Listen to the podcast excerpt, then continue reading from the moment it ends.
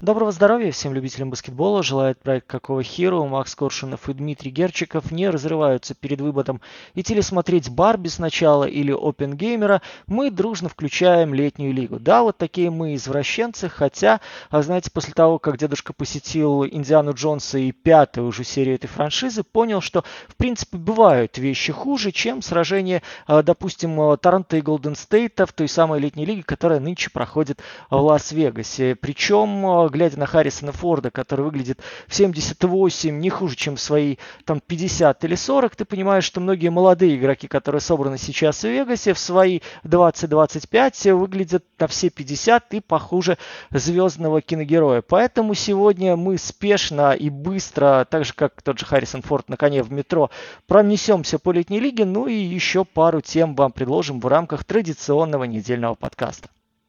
Ребят, всем привет. Э, я как человек, который 5 лет, наверное, подряд уже попадаюсь на, в том или ином виде на тот или иной матч летней лиги, хочу сказать, что с каждым годом меня это событие все больше разочаровывает, потому что найти и отыскать там алмаз действительно крайне-крайне тяжело. Но сегодня мы постараемся поговорить хотя бы о некоторых персоналиях, которые сейчас обсуждают вокруг лиги. Например, вот вчера был большой подкаст у Сэма Весени, по-прежнему продолжаю его хвалить, наверное, один из э, главных аналитиков, э, который имеет свой подкаст и который говорит именно о каких-то нюансах конкретных игроков, о том, как они играют, как они развиваются, особенно э, что касается молодых игроков, поэтому всем его очень-очень сильно советую. И вот вчера он рассуждал со своим э, коллегой, соведущим, не помню, честно говоря, Эндрю Шленк, по-моему, это был, э, рассуждал о главных э, игроках, которые его удивили в хорошем, в позитивном ключе и в негативном. Ну и все говорили, конечно, в позитивном, это Джабари Смит, и многие скажут то, что нет ничего удивительного, что 35,5 очков набирает игрок, который провел целый сезон в лиге, причем на больших минутах. И я как бы с этим соглашусь, если честно. Другое дело то, что они как раз отмечали тот факт, то, что Джабари Смит стал выглядеть гораздо лучше в плане понимания игры, в плане уверенности на площадке и в плане того, что он пытается делать. И они скорее здесь отмечали не цифры, а то, как он начал себя вести на площадке.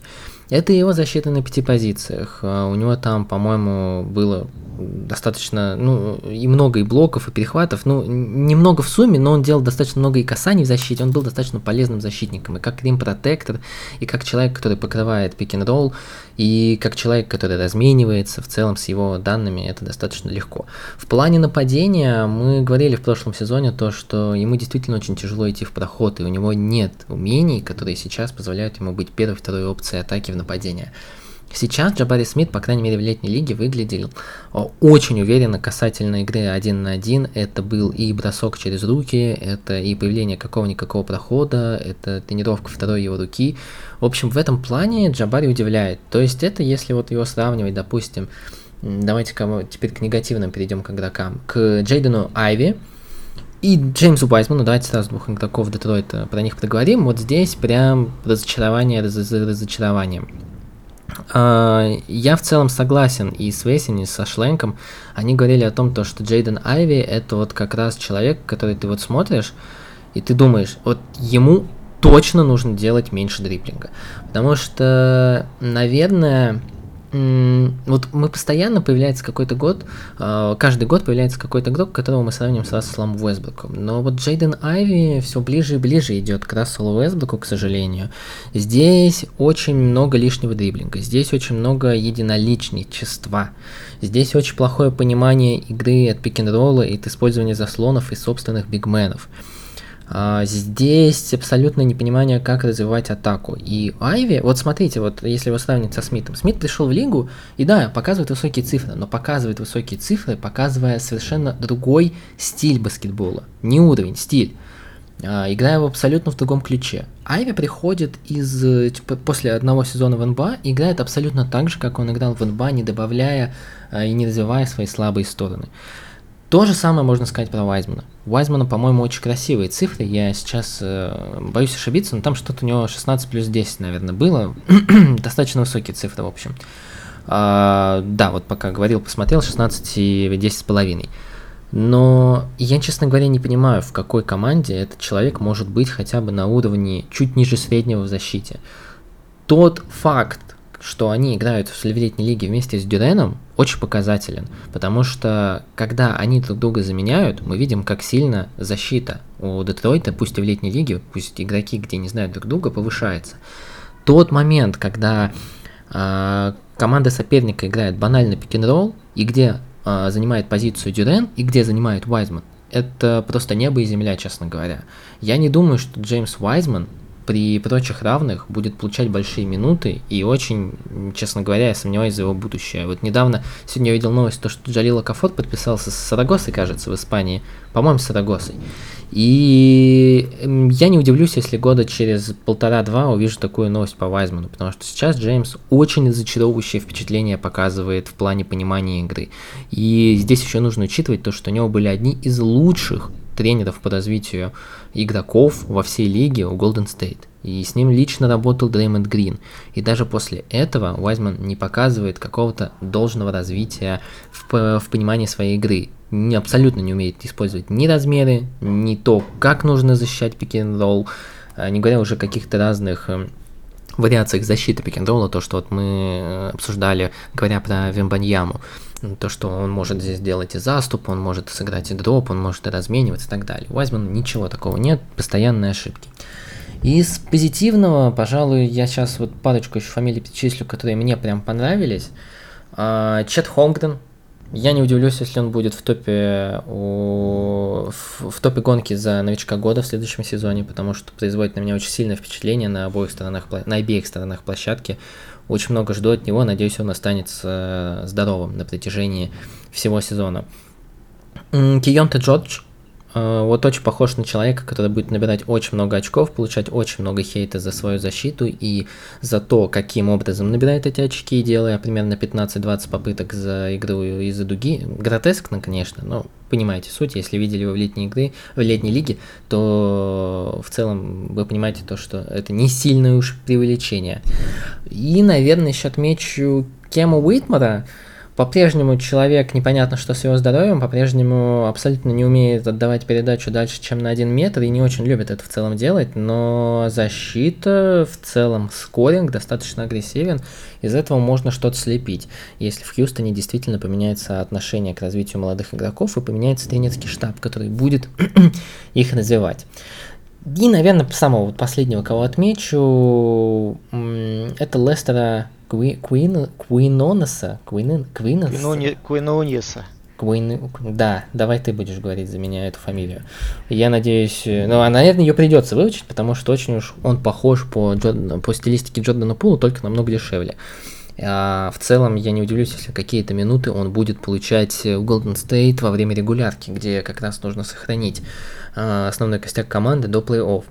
Но в целом впечатление по летней лиге, конечно, больше разочаровывающееся, э, разочарован, э, разочарованное, потому что э, есть определенные... Ты сразу, когда смотришь летнюю лигу, ты видишь игроков, которые играли провели хотя бы один сезон, и они действительно сейчас проводят, как вот Бенедикт Матурин, допустим, а, видно, что они имеют опыт игры, видно, что они здесь просто приехали, чтобы ну, что-то отшлифовать, потренировать, у них им нужна какая-то игровая практика и так далее. Тот же Джабари Смит, Тари Исон тоже приехал, показывает сильное впечатление, там 23 очка для человека, который ни разу не скорил, это очень хорошие цифры. И видно, кто производит разочаровывающее впечатление, как э, тот же вот Вайзман и Айви, которые, ну, пока что прям никуда не развиваются. Я не знаю, что с ними делать, честно говоря, в будущем Детройту.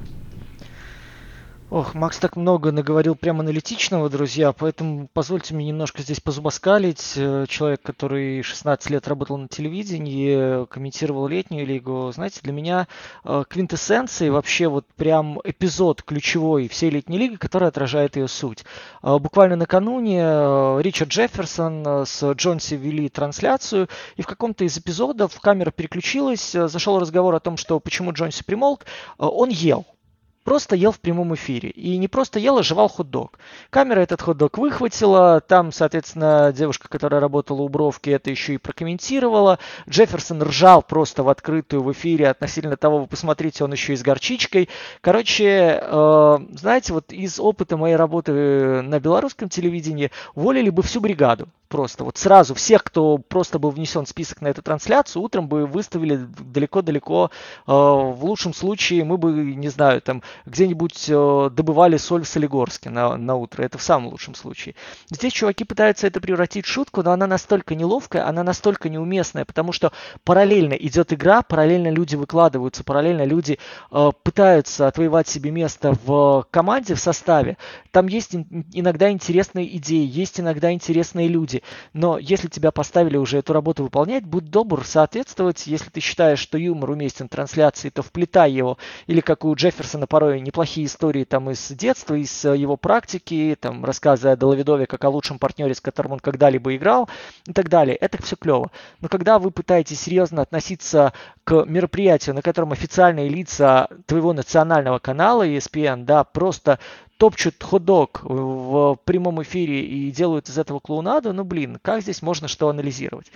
Я могу понять людей, которые точно что-то выхватывают для себя, вот как сейчас Торонто.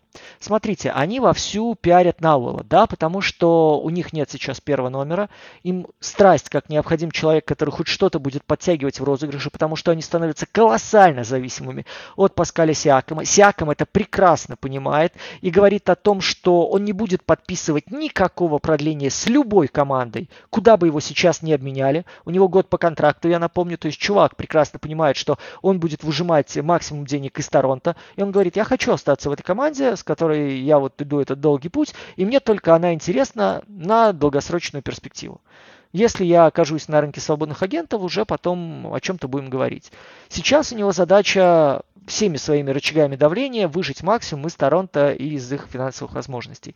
У Торонто сейчас э, очевидная полупозиция, потому что есть еще один актив Нуноби, есть необходимость развивать молодых игроков, и, понятное дело, Раякович, который приглашен под это дело, будет работать больше – с ребятами типа Скотти Барнса и из них делать конфетку. Но опять же, кто-то должен подносить снаряды, э, пытаться что-то делать в плане темпа, пытаться как-то между линиями мяч двигать.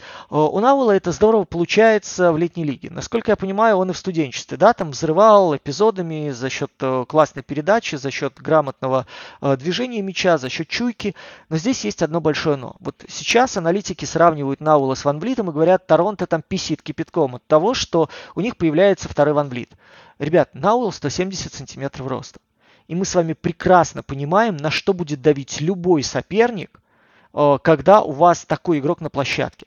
Можно вспоминать э, примеры Альварадо, можно там уходить в далекое прошлое к Макси Боксу, можно говорить о том, что размер не имеет значения, когда ты атакуешь, а особенно делаешь это быстро. Если у вас первый номер сразу организует переход и здорово дает возможность двигаться всей команде, а если у вас еще и разбрасывается мяч, ну, я не знаю, здесь к Торонто это будет сложно применимо, учитывая то, что у них большие проблемы с дальним броском были. Даже если вы хорошо перешли на чужую половину, но вас заставили вернуть мяч в исходную, и вы имеете э, идею, а теперь переведем на противоположный край в открытый угол, кто у вас будет попадать, тоже большой вопрос.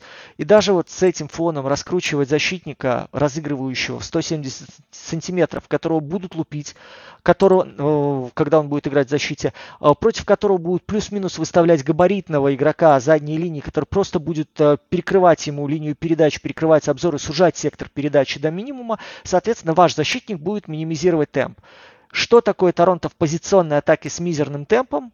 Ну, вы сами представляете. В прошлом году это вывозилось из разряда Ван Влит или Сиаком начинают, дальше мы что-то попробуем заковырять уже по ходу или симпровизируем, либо давайте поставим толпу заслонов и какой-нибудь маленький или хотя бы игрок, который взрывается на первом шаге, куда-то этот мяч дотащит. То, что мы сейчас видим с вами в плане, э, вы посмотрите, One Star, который зажигается прямо на наших глазах, ну, с тем, что есть побочных эффектов уйма, почему-то никто не считается. Дальше мы идем. Летняя лига. Игроки, которые пытаются выбить себе контракты, и команды, которые что? Правильно, ищут людей, которые заполнят вакансии у них в ростере. И не просто заполнят вакансии, а с какой-то пользой. Соответственно, что мы имеем сейчас с Чикаго? С Чикаго у нас вылетает э, и мы остаемся без э, связующего, разыгрывающего, потому что у нас есть либо движение от Дерозена, либо движение от Зака Лавина. Логично? Логично. Чикаго, по идее, неплохо было бы сейчас поискать игрока, который сумеет закрыть первого номера в смешанной пятерке, игрока, который сумеет э, плюс-минус сочетаться и с э, Лавином, и с Дерозаном в плане игры от передачи, и игрока, который, в принципе, сумеет организовать, э, ну, я не знаю, отрыв, не отрыв, но хотя бы хорошие диагональные передачи в движении. Что сделает Чикаго? Чикаго выставляет состав из четырех сутулых собак. То есть из пятерки там четыре огромных бомбилы. И ты смотришь, как они пытаются организовать позиционное наступление. Ты смотришь, как они э, готовят позиции для дальних бросков. И думаешь, ребят, ну, все прекрасно осведомлены о ваших проблемах. Вы сами говорите о том, что потеря э, Бола э, в, данной, в данной ситуации это, ну, для нас действительно проблема, потому что нам исходя из того, что у нас базовая вообще концепция была игры в три маленьких, нам необходим под вторую пятерку, где очень много защищающихся игроков, где очень много ограниченных баскетболистов в плане движения мяча, где игрокам определенно не хватает креатива и самостоятельности в принятии решений. Вам нужен связующий маленький. Кого вы пробуете на эти позиции? Четырех неуклюжих, не особо поворотливых ребят, которые э, обращаются с мячом не на ты, а на ёпер твою мать. При этом, да, там есть э, баскетболисты, которые что-то выбивают в плане статистики, да, как там Фриман, да, вот накануне там что под Триционом что-то выбил. Честно говоря, я вот смотрю, но это настолько натужно, это настолько плохо, причем там еще и Вашингтон, который тоже с э, большими организационными проблемами, у которых выходят три маленьких, но чаще всего мяч получает Тристан Вукчевич, который, э, ну, чтобы вы понимали, да, э, когда его выбрали на драфте, я не знаю, пьяным он был или нет, но он еще отмечал победу в национальном чемпионате в Европе, в, на Балканах. То есть он особо даже за драфтом не следил. Сейчас его обменивают, насколько я понимаю, у него э, годичная аренда будет, э, если я, опять же, ничего не упустил. Да, да, да, ты прав. Вот, а, то есть ему вообще не до NBA а сейчас. Он приехал где-то поддержать форму, где-то себя зарекомендовать и показать, что парень с ростом 7.0, он еще способен и что-то в плане организации, движения мяча, показать, что он универсал, короче. Честно говоря, это выглядело довольно-довольно плохо, особенно с его неподготовленными попытками Нет, дальней это... дистанции, особенно тут, извини, с тяжелыми извини, ногами. пожалуйста, ну тут, ну тут просто напрашивается, серп 7 футов, ну вот держи мяч, сделай что-нибудь. Ну да, да, и при этом я же говорю, что Вашингтон изначально закладывался на три маленьких в позиционном нападении. То есть ты смотришь и пытаешься понять, что вообще сейчас, какие вопросы, какие проблемы, какие задачи люди решают. То есть у Чикаго формально тоже три маленьких, но вы посмотрите габариты, посмотрите производительность в плане движения, посмотрите организацию, я не могу назвать даже это система заслонов, посмотрите организацию свободного пространства для дриблера, и вы поймете, что если Чикаго среди таких людей ищет ну, связующего плеймейкера, ну там беда, там беда вообще внутри этой организации. И мы с вами не должны удивляться, простите, э, что подписывают Вучевича, да, еще продляют, что задумываются о том, а может нам действительно с учетом потери Бола сейчас, ого, давайте посмотрим, может э, все-таки переключая Дерозена с позиции 2 в позицию 1, мы все-таки с этими маленькими еще будем жить.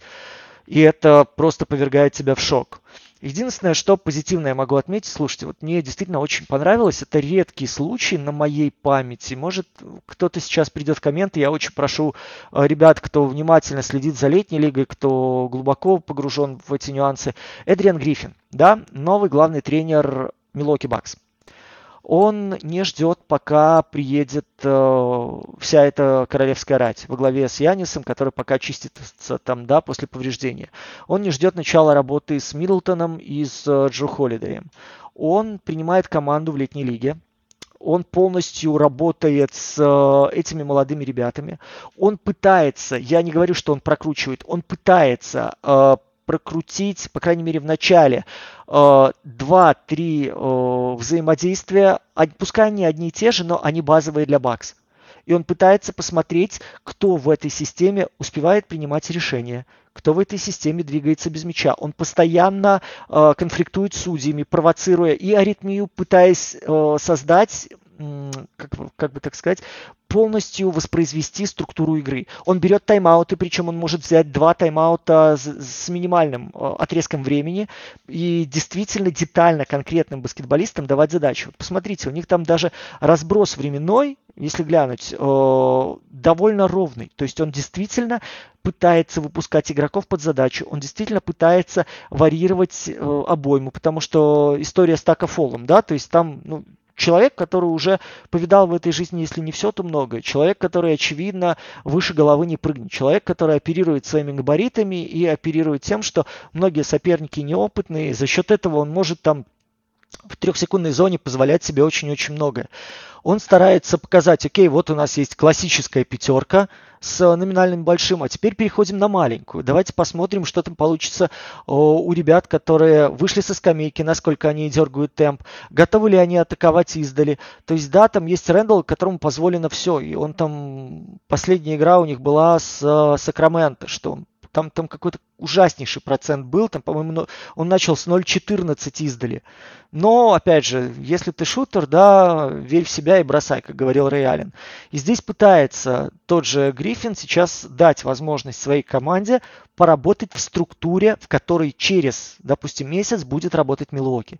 И мы с вами прекрасно понимаем, что сейчас уже э, опыт прошлых лет с э, проблемами Миддлтона, с проблемами Холлидея, с вопросом, что там будет со спиной у Брука Лопеса.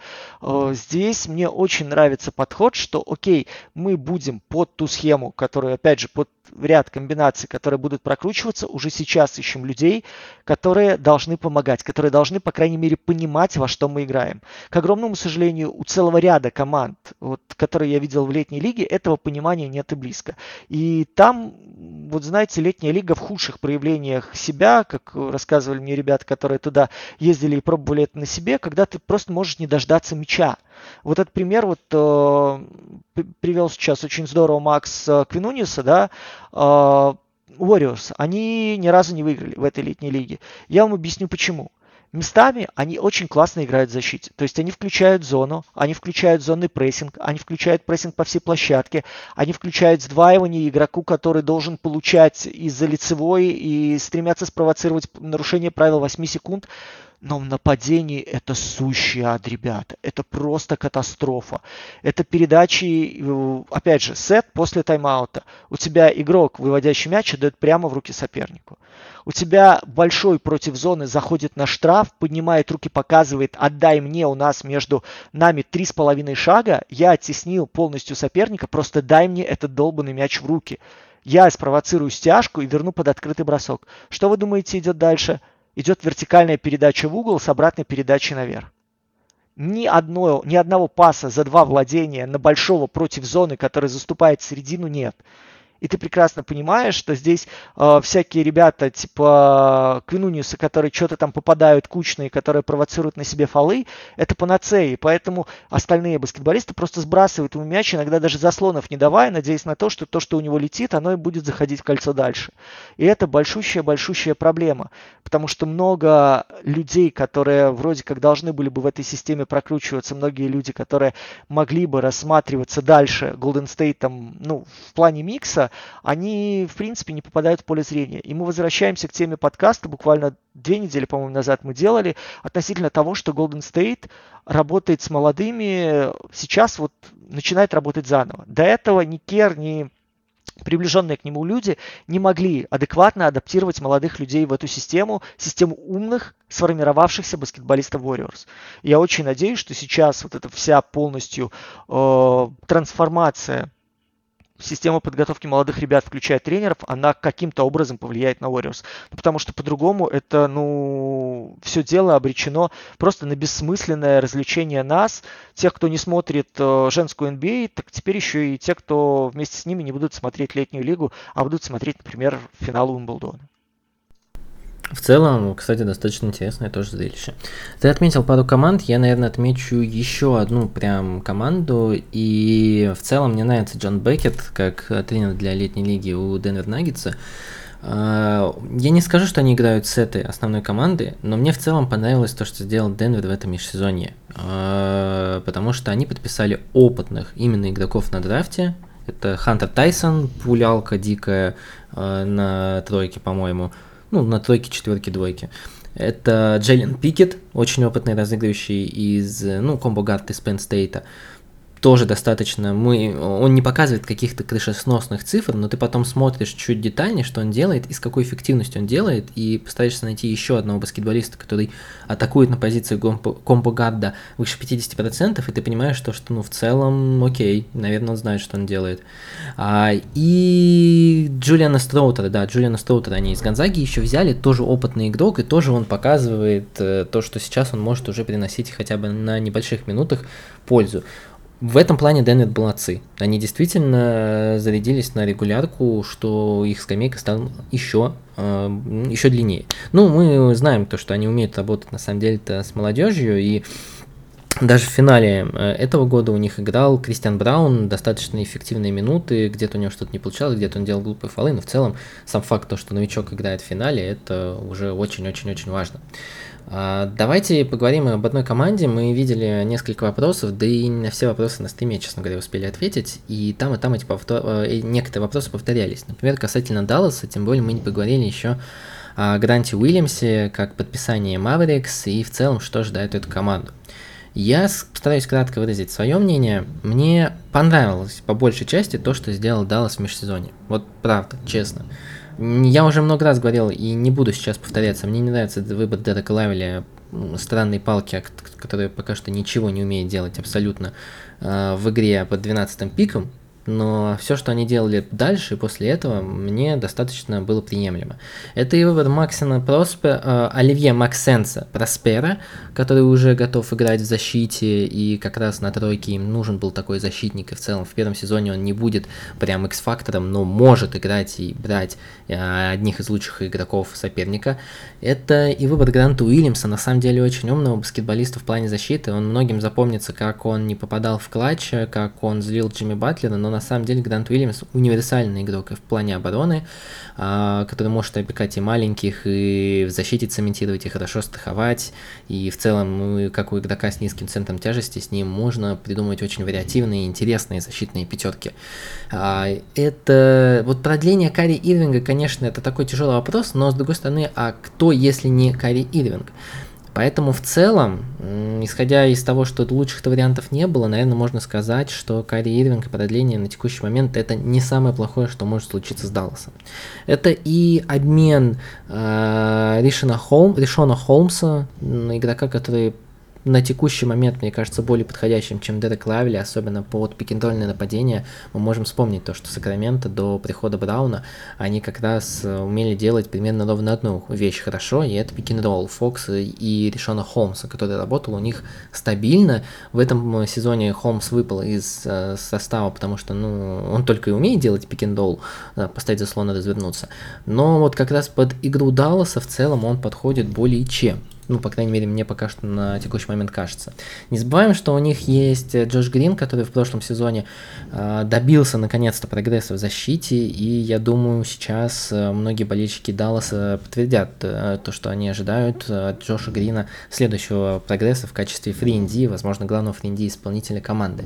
И Джейден Харди, здесь я, честно скажу, особых надежд пока что не тлею, потому что, к сожалению, одна из игр в летней лиге попалась на игру с Джейденом Харди, там по-прежнему 35% и 6 из 18. А, поэтому здесь у меня пока что большой надежды нету, но в целом, как игрок, который тоже может в мусорные минуты поиграть, э, выйти и сделать там 30 попыток, почему бы нет. А, Все вместе, если собрать, то Даллас для меня выглядит командой, которая в здоровом состоянии должна проходить в плей-офф. Через плей-ин, возможно, но должна, должна. Хотя я повторюсь, то, что я вижу здесь очень ограниченный потолок, потому что нападение этой команды выглядит очень однообразно. А, это преимущественно пик-н-ролл со скидкой на дугу, и опять же, здесь у нас непонятные X-факторы, а сможет ли Грант Уильямс в другой системе демонстрировать э, свой бросок, потому что все-таки, э, исходя из количества исполнителей, которые было у Бостона, столько открытых бросков в Далласе он не получит. А, это прогресс Джоша Грина, это интеграция новых игроков в состав. А, это какое-то время, которое понадобится на притирку игры с пикинроллом с тем же решенным Холмсом и с ну, Дереком Лайли в меньшей степени. И даже несмотря на это, я вижу Даллас как команду хотя бы уровня плей-ин, которая должна выходить в плей-офф на текущий момент, но с очень-очень ограниченным и очень видимым потолком. Дим, поспоришь со мной или, может быть, у тебя вообще другое мнение по поводу Mavericks? Я отвечу тебе словами Джейсона Кида, с ним как раз в летней лиге тоже очень хорошее интервью делали, причем, если вы обратили внимание, он там сидел вместе с э, Марком Кьюбаном, они там постоянно какие-то пометки делали, и причем Кид э, местами очень неплохо как аналитик тоже вступал в диалог. Э, слушайте, он сказал, что у нас задача сейчас очень простая. Относительно нападения мы прекрасно понимали, кого мы получаем в лице Кайри, и сейчас и Кайри и Дончич осознают и свою ответственность, и примерно обнаруживают тот баланс, который они должны поддерживать для того, чтобы нападение жило. Сейчас для нас куда интереснее, как молодые ребята впишутся в систему защиты. Ему опять начали про Дориана Финни-Смита, про относительно того, кто этот функционал будет исполнять. Вот вы э, завязывались, мол, постоянно в разменах, постоянно работали на то, что э, высокий фланг у вас страхует очень много. Он говорит, слушайте, у нас вот есть Джош, да, который только-только фактически начал понимать, что мы от него хотим. Мы взяли целый ряд молодых игроков, которые по характеристикам нам подходят под структуру игры. Сейчас все зависит только от них. Насколько они быстро будут схватывать, насколько они э, готовы будут впахивать э, принимая оперативные решения с наименьшим количеством ошибок, и насколько они, опять же, здесь Кит, э, ну, давайте скажем так, вежливо отметил, да, насколько они готовы будут выполнять черновую работу для того, чтобы разгружать маленьких в защите.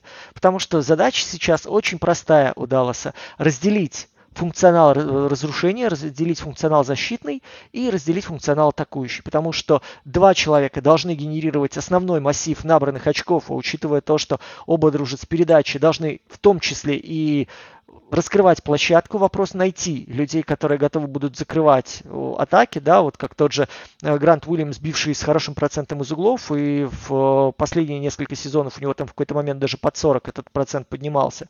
Плюс, соответственно, люди, которые должны будут э, обеспечивать заслоны, люди, которые должны будут обеспечивать движение без мяча, и люди, которые должны будут э, хотя бы обозначать присутствие с каким-то элементом опасности для соперника на слабой стороне. В этом смысле у Кида сейчас, с одной стороны, очень простая задача, с другой стороны, очень сложная.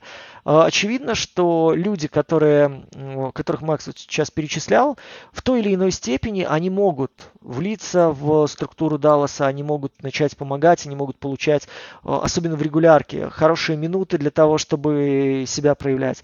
Но мы с вами прекрасно понимаем, что поначалу, а, это будет перебор, просто игроков. Вот э, помните, как Кит э, момент, когда Даллас преображался, мы с вами разбирали в прошлом году структуру нападения, э, структуру защиты, да, вот с, с Финни Смитом из компании, когда с третьего по пятый номер они активно менялись, и фланги, которые выдвигались наверх, усложняли соперникам жизнь из-за своих габаритов и подвижности. Сейчас вот Кит, как мне кажется, до Помните, опять же, извините, что я немножко скачу по мыслям, до изобретения этой модели Кит практически полгода, полрегулярки перебором искал э, систему, которая остановит соперников. При том, что они очень серьезно провисали на центре, и сейчас то, что Джавала Маги будут выбрасывать, подтверждает ну, опять же, наверное, мое предположение, мое вот это вот видение того, что они сейчас будут прокручивать разнообразные фланговые сочетания 2, э, даже не 2, 3, 4, 4, 5, для того, чтобы понимать, где наиболее эффективные, наиболее интенсивные наиболее полезные для команды будут смены, где люди за счет габаритов, антропометрии и хорошей подвижности будут выбивать соперника из колеи, кто сумеет помочь немножко на подборе и, соответственно, дальше, кто, опять же, на чужой половине будет не просто поленом. Относительно Гранта Уильямса. Я очень жду игры против э, Бостона, не просто потому, что он там э, был душкой, он там э, много говорил, заявление, которое сделано буквально накануне, слушайте, оно настолько бомбическое, оно прям вот меня прям попу подогревает.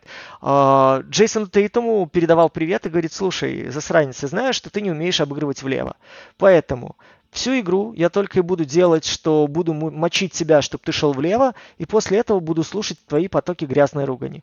Понятно, что это было сказано отчасти со смехом, с юмором, но, друзья мои, согласитесь, этот момент в прошлом сезоне очень часто народ обмусоливал, да, относительно уязвимости Тейтума при обыгрыше в одну сторону.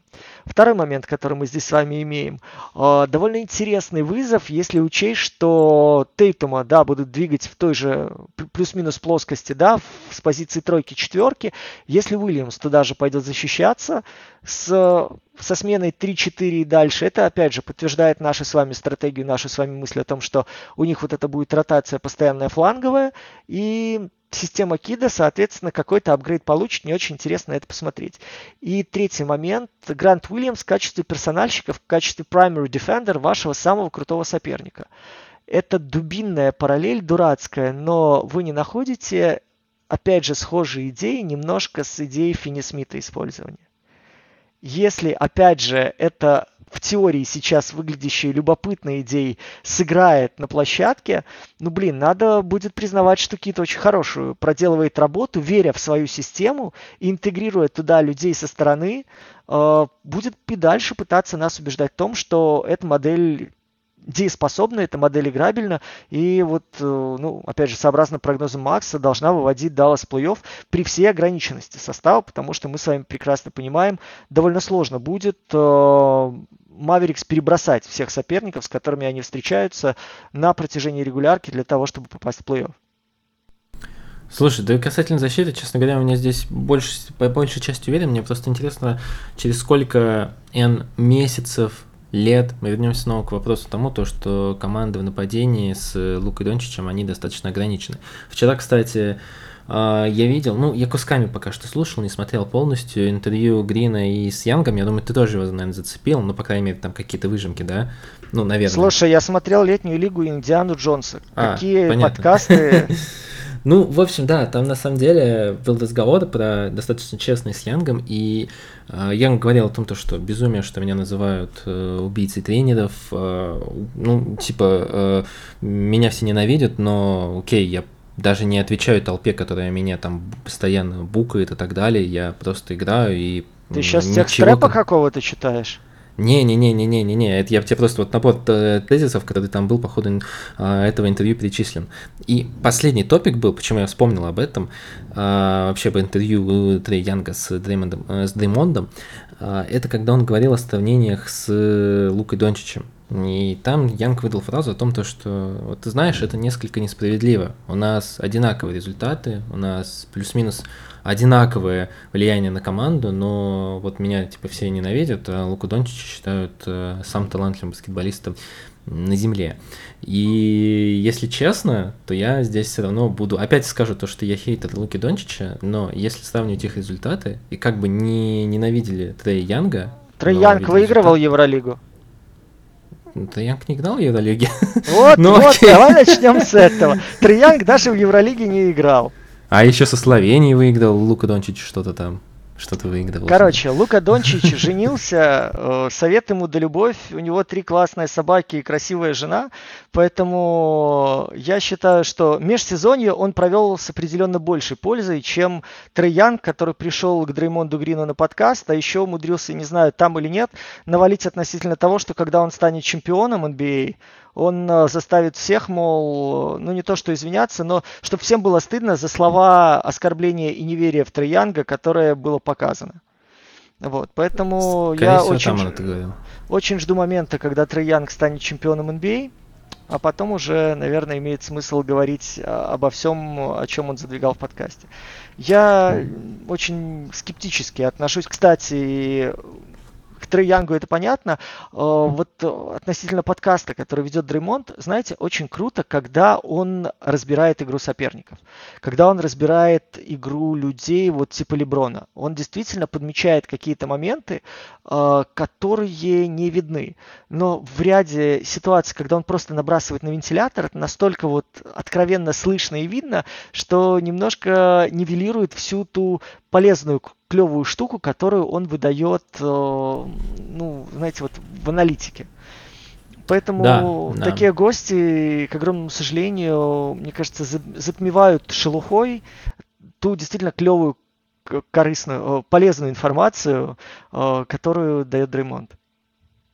Да, да, в этом плане я согласен. Но на самом деле, вот ты сказал, ты скептически к Янгу относишься, я к обоим до сих пор отношусь достаточно. Не скептически, а чуть ниже, чем средняя по больнице.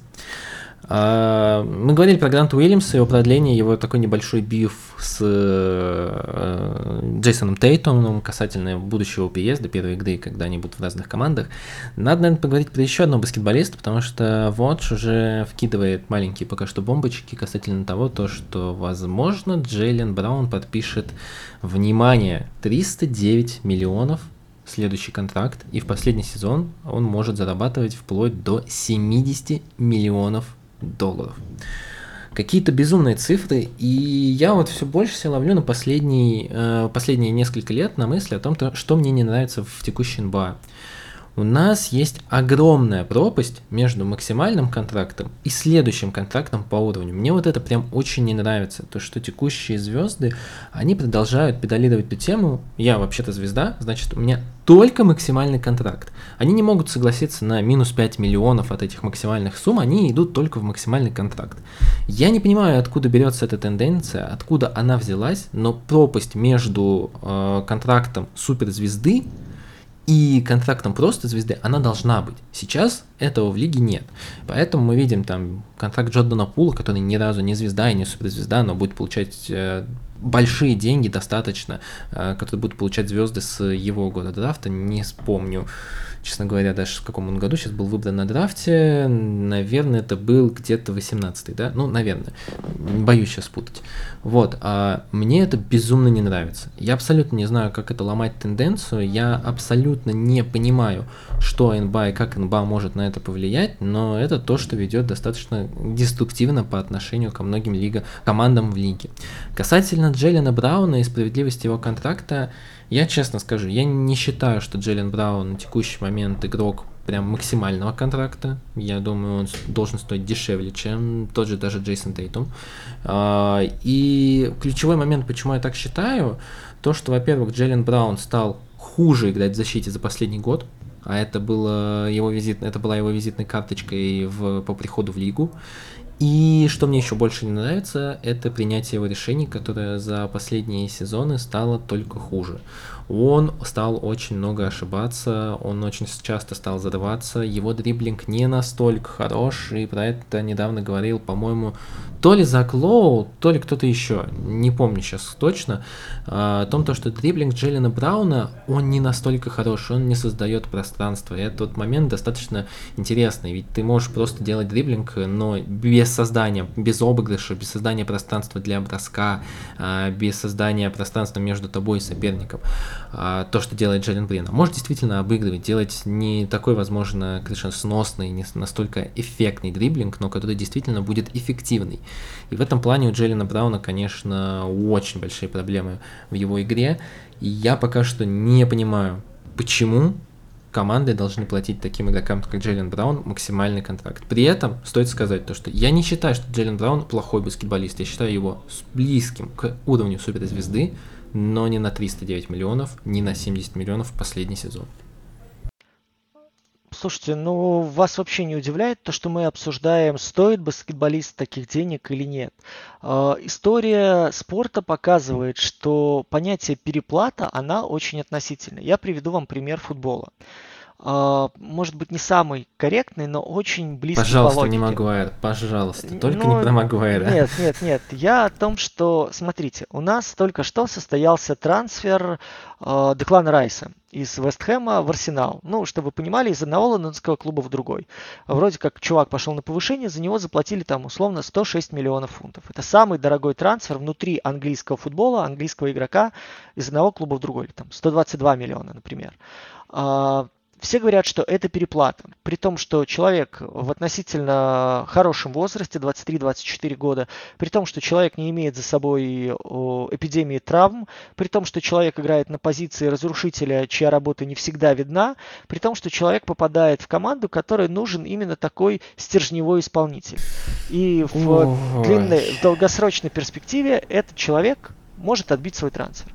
То же самое год назад или два года назад было с Джеком Грилишем, когда человека покупали за 100 миллионов, все говорили, вы переплачиваете за алкаша, который попадается в аварии и балуется веселящим газом, но в итоге он становится тем самым исполнителем, который помогает клубу достичь максимальных целей. Что мы имеем с Джейленом Брауном? А, сейчас рынок сам по себе таков, что идет прибавка, вы видите, практически ко всем цифрам, к которым мы плюс-минус привыкли, довольно шаговая, серьезная. И то, что происходит с новым коллективным соглашением, и в принципе то, что происходит с рынком э, телеправ, коммерческих прав, рекламных прав и так далее, это лишь подогревает эти цены. Э, может ли Бостон отказываться от э, Джейлина Брауна из не тратить такие сумасшедшие деньги, искать кого-то лучше. Безусловно. Теперь вопрос, почему Джейлен Браун готов подписать этот контракт и почему ему готовы это предложить. Потому что на данный момент в том составе, который есть у Бостона и в том примере, который мы видели с вами на, э, в год правления Ами Удоки, Бостон зашел практически на максимальную высоту, да, то есть забрал практически чемпионство. Сейчас он остановился в шаге от финала. То есть, а, чемпионское окно не закрыто, б, плюс-минус потенциал э, твоей лучшей, твоей звезды, главной звезды и второго игрока понятен, и в, э, у вас, ну опять же, у тренера и у руководства вроде как совместное понимание того присутствует, что вы идете верным путем. И что отказ от э, ключевого элемента этой системы может этой системе навредить. Э, мы с вами можем стать либо свидетелями какой-то колоссальной ошибки, которая в NBA происходит так или иначе, либо же со временем, через два года, через три года, этот объем контракта будет казаться вполне себе адекватным.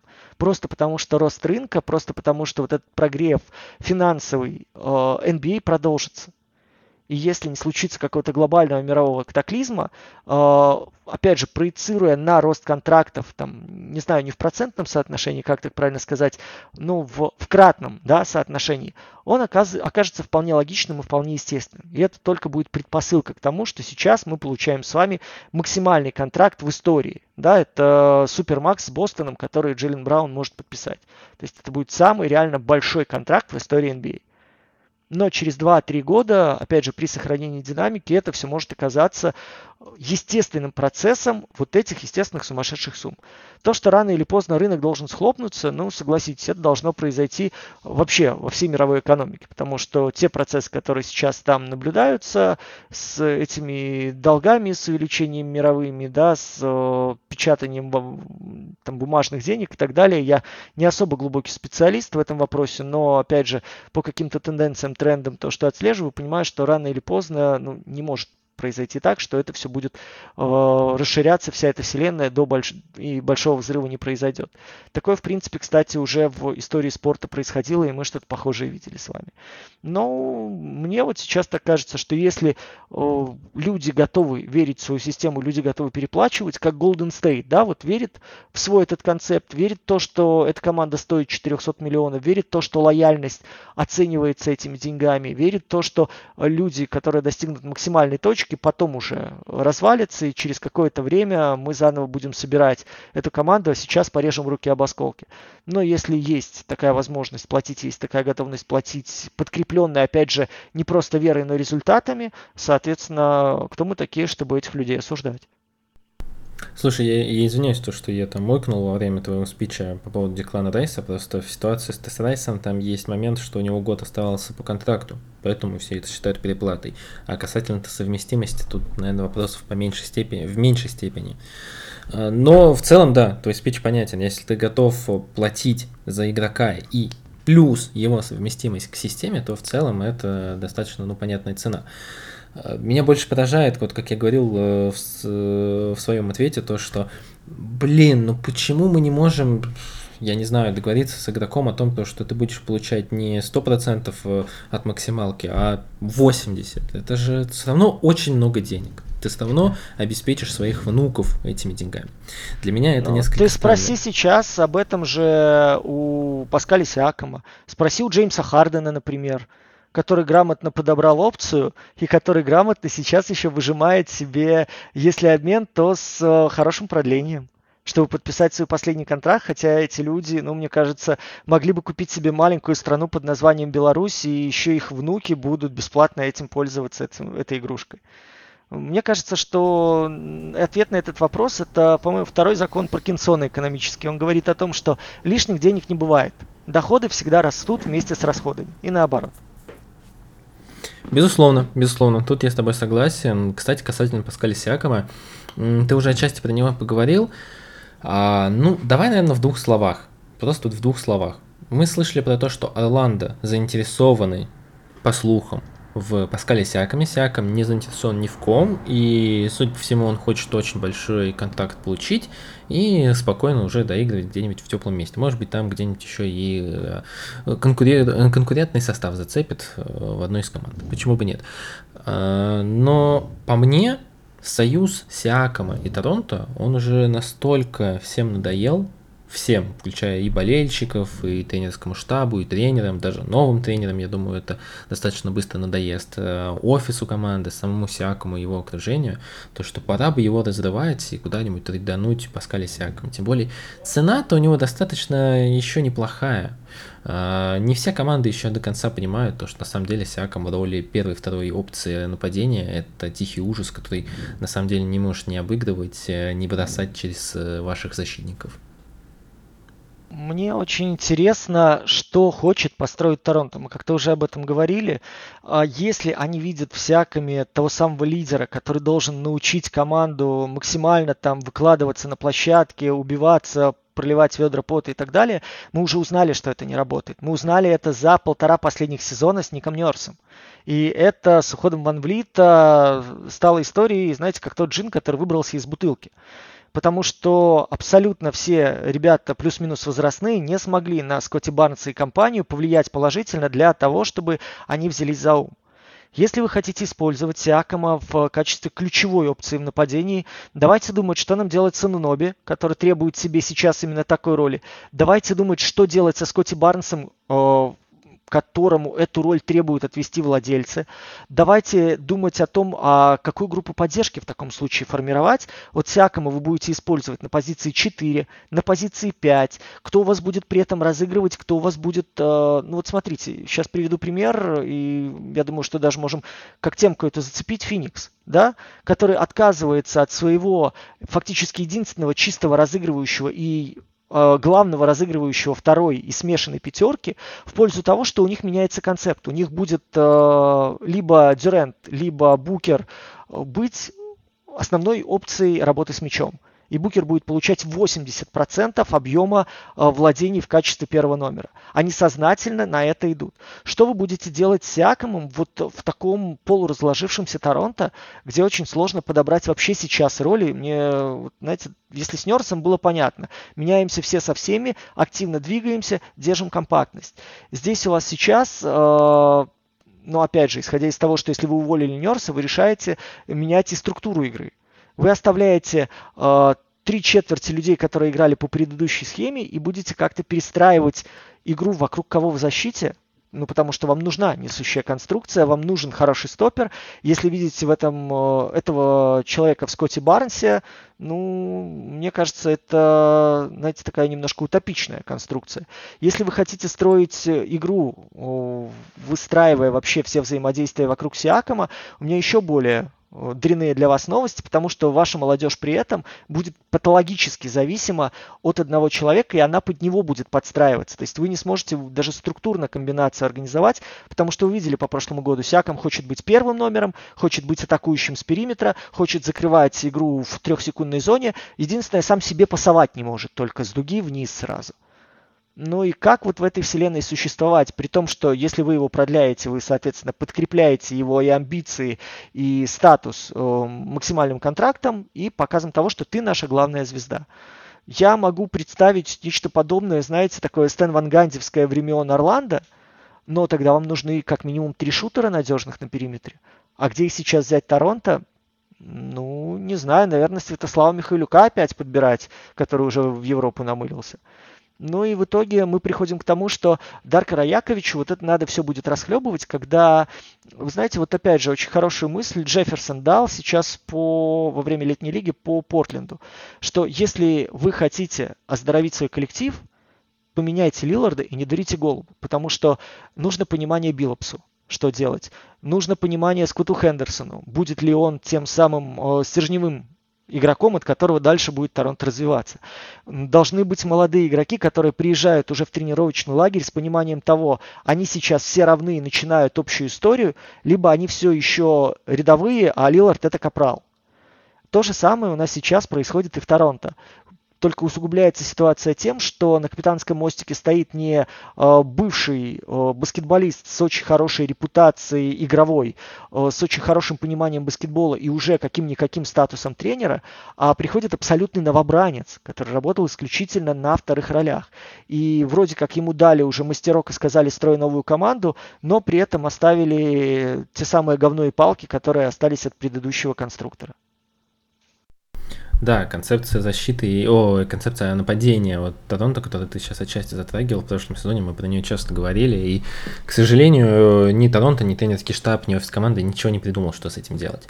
Ты зацепил Феникс, и давайте, наверное, Фениксом будем заканчивать сегодняшний подкаст. У Феникс сделал несколько интересных мувов. Во-первых, они решили все-таки сэкономить и отдали Камерона Пейна. Отдали Камерона Пейна за пики, и это позволило нам сэкономить, сейчас могу ошибиться, поймите правильно, я не Рома Сприкут, где-то 18 миллионов.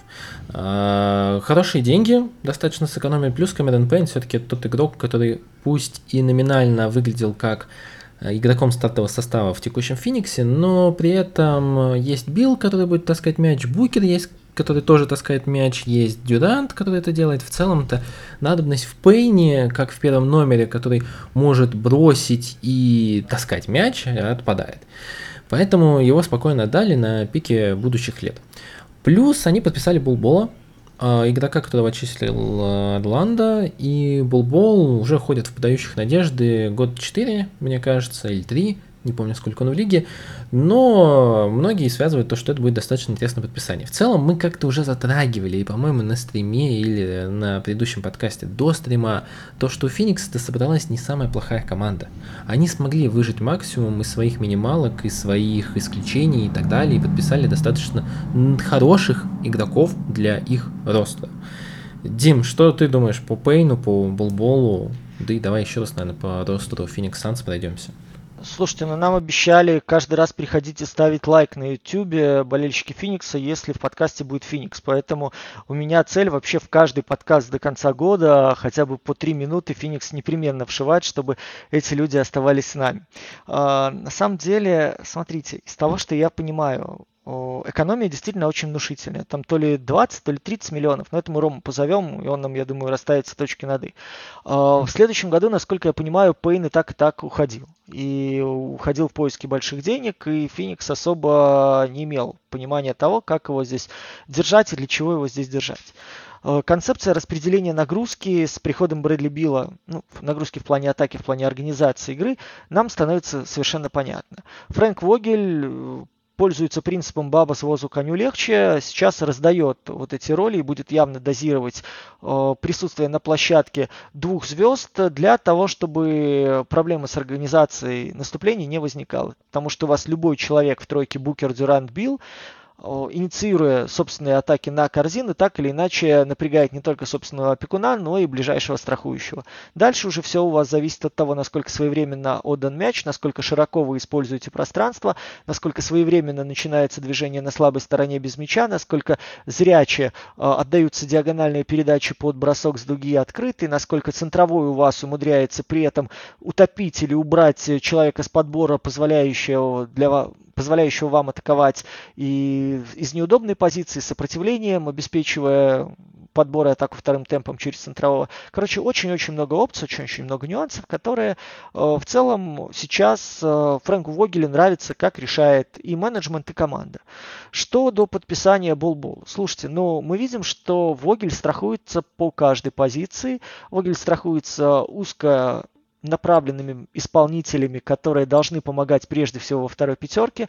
Фогель страхуется под игроков э, такого чернового толка. Болбол в этом смысле э, отчасти косплеит Эйтона в плане высокий, длиннорукий, способный что-то там побороться на отскоке, способный где-то подбежать и пробежать и поддержать быстрое наступление, способный где-то провалиться, что-то показать, э, готовый к приему передачи от маленького внизу. То есть в целом, если у вас у Эйтона плохой день, если у вас Эйтон зафалился, а вам надо поддержать структуру с плюс-минус ярко выраженным центровым, если у соперника все время состав легкий или кто-то совершенно корявый там работает под корзиной, либо номинальный четвертый туда отправлен, вы оставляете вот такую модель игры, вы ее пробуете, потому что у Болбола годичный контракт, если у него до этого был 4 миллиона на 2 года, сейчас я не думаю, что ему взяли и переплатили прям ого-го сколько, или насыпали денежек полную авоську.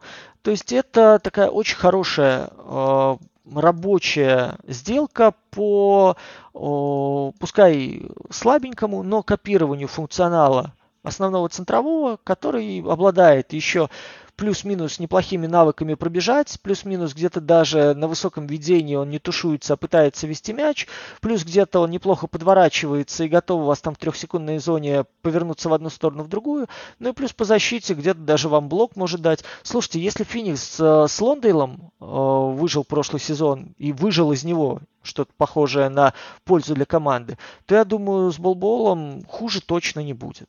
Ну а дешевле здесь уже как факт. Это да, деньги тоже играют, конечно, в немаловажную роль в таком составе, который будет я не помню общую стоимость э, хотя бы одного сезона четырех игроков э, Феникса, когда все контракты вступят в силу, и ну, я имею в виду контракт в основном Дэна Эйтона, э, но там какая-то астрономическая сумма. Ребят, мы, наверное, будем заканчивать. Как всегда, слава благодарности, спасибо большое, что продолжаете нас поддерживать и на наших закрытых платформах, ссылочки на них, если вы еще не подписались, ниже, на наших подкаст-платформах. Также не забудьте подписаться на наш Twitch, мы теперь будем частыми гостями в стримах и на Твиче, и тут. Посмотрим, что вам будет больше заходить. Ну и, конечно, не забывайте подписаться на наш YouTube и оставить комментарий. Желательно чуть больше шести слов, потому что алгоритмы YouTube требуют от нас этого. Ну вот Макс говорит про то, что деньги имеют значение, они даже для нас имеют значение, поэтому каждый потраченный вами цент, поверьте, мы конвертируем не в просмотр видео на запретных сайтах, а в просмотр видео какой-нибудь летней лиги. А это, поверьте, искупает очень-очень многие грехи человечества.